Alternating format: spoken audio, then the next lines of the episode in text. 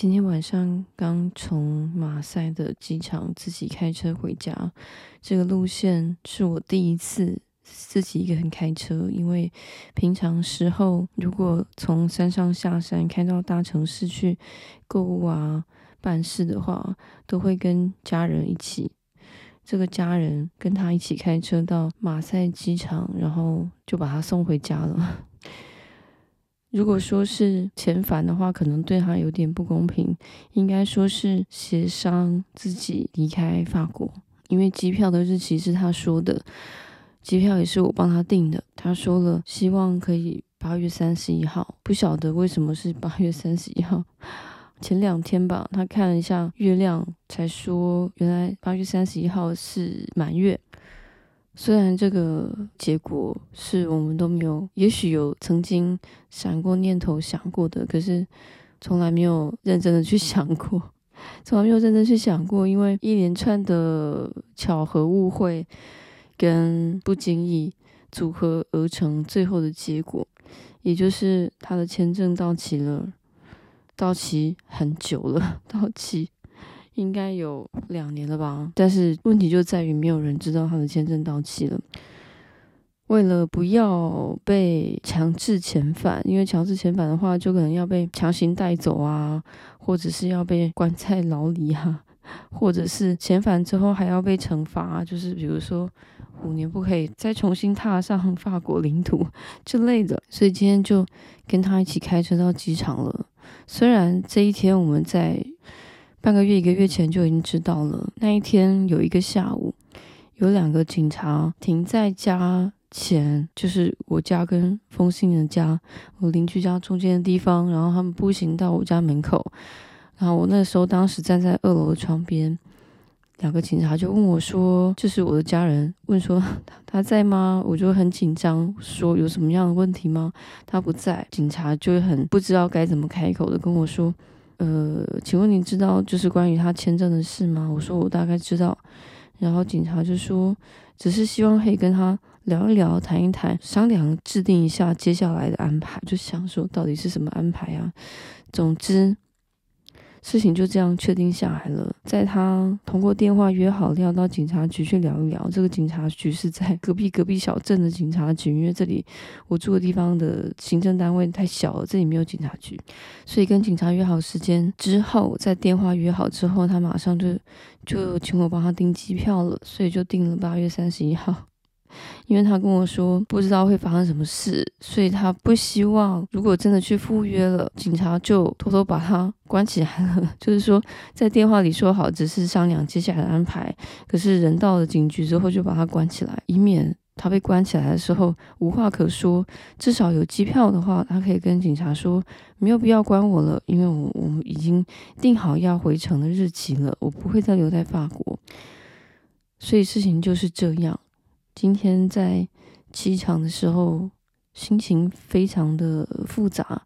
一方面，我觉得真的是松一口气了，因为这件事情，老实说，已经从故事的一开始到今天为止，因为，嗯、跟家人认识的时候是二零一九年的十二月，就在圣诞节的前几天吧。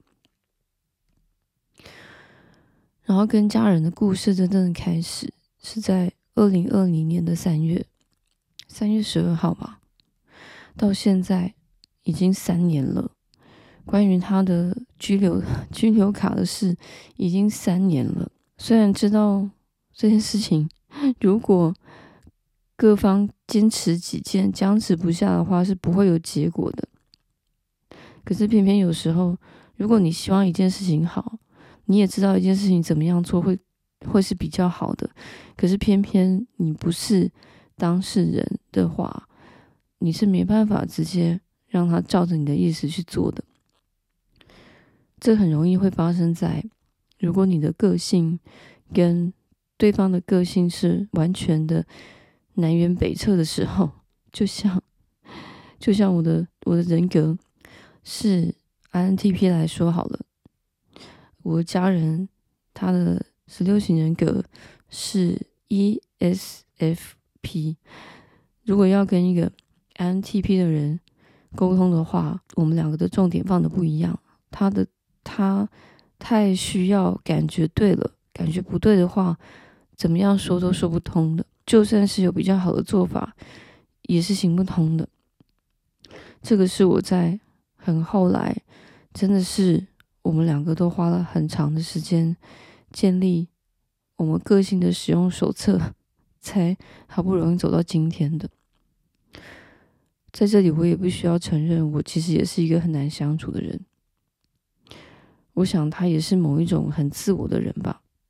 我们两个都很自我，但是也是因为这样子，我们不想要改变对方。那出问题的时候怎么办呢？那是去旅行啊。如果是两个人没有吵架翻脸的话，就一起去旅行，我们就会一起去露营、开车。做很长的旅行，散步、爬山，走一段很长的路。他是一个非常可以走路的人，这点我相信，因为这也是我在很久之后才发现有这件事的。就是他，他曾经在十十年前吧，在十年前，他人还在阿尔及利亚的时候，有一个法国的。女导演，一个独立的独立制片的女导演，拍了一个跟她有关的纪录片，就是以她为主人翁背景拍的纪录片，在讲的是她那个时代的年轻人发生的事，以时空背景就是以阿尔及利亚为主了。当时他就一天大概走了十公里吧，他因为没有车，呃，也没有钱。所以只能走路免费，所以就走路，去哪里就走路，然后一天走十公里来回，也觉得无所谓的样子。总之呢，如果我们两个吵架了，那就各自旅行。各自旅行的话，总是会让我们两个不高兴的、不高兴的状态可以平静下来的。所以有些时候，我们其实是远距离的状态。有些时候，我们是又是生活在一起，尤其是在大的事件的时候，他是不会缺席的。虽然他就是一个流浪者，他跟我说他是一个自由的人。我一开始不太懂所谓自由的人什么意思。我想，可能他还有我很多 不太能够懂的地方吧。因为当当然包含着，我一直都还没有看完那部纪录片。他有给我看过大概二十分钟吧。当时为什么会找他拍纪录片？是因为他那个时期的他总是会在脸书的墙板上写下一些，也不能说是愤世嫉俗，但是就是他的想法。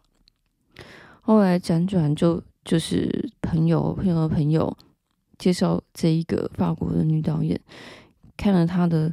写的东西觉得很有意思，所以就找他拍了。其实我会很想说他有反社会的倾向，可是我觉得又不是那样。如果把他定义的话，好像就也不像不像是一个自由的人了。他几乎是活在当下的，就是百分之百活在当下的，甚至他连你要他说出。人应该要活在当下，他可能都说不出来，因为那个已经是他的组成的成分了，就是他，他是这个这样子组成的物质本人。他曾经跟我说：“你能不能够试着，就是脑子不要想任何的事？你知道脑子全部放掉是什么感觉吗？”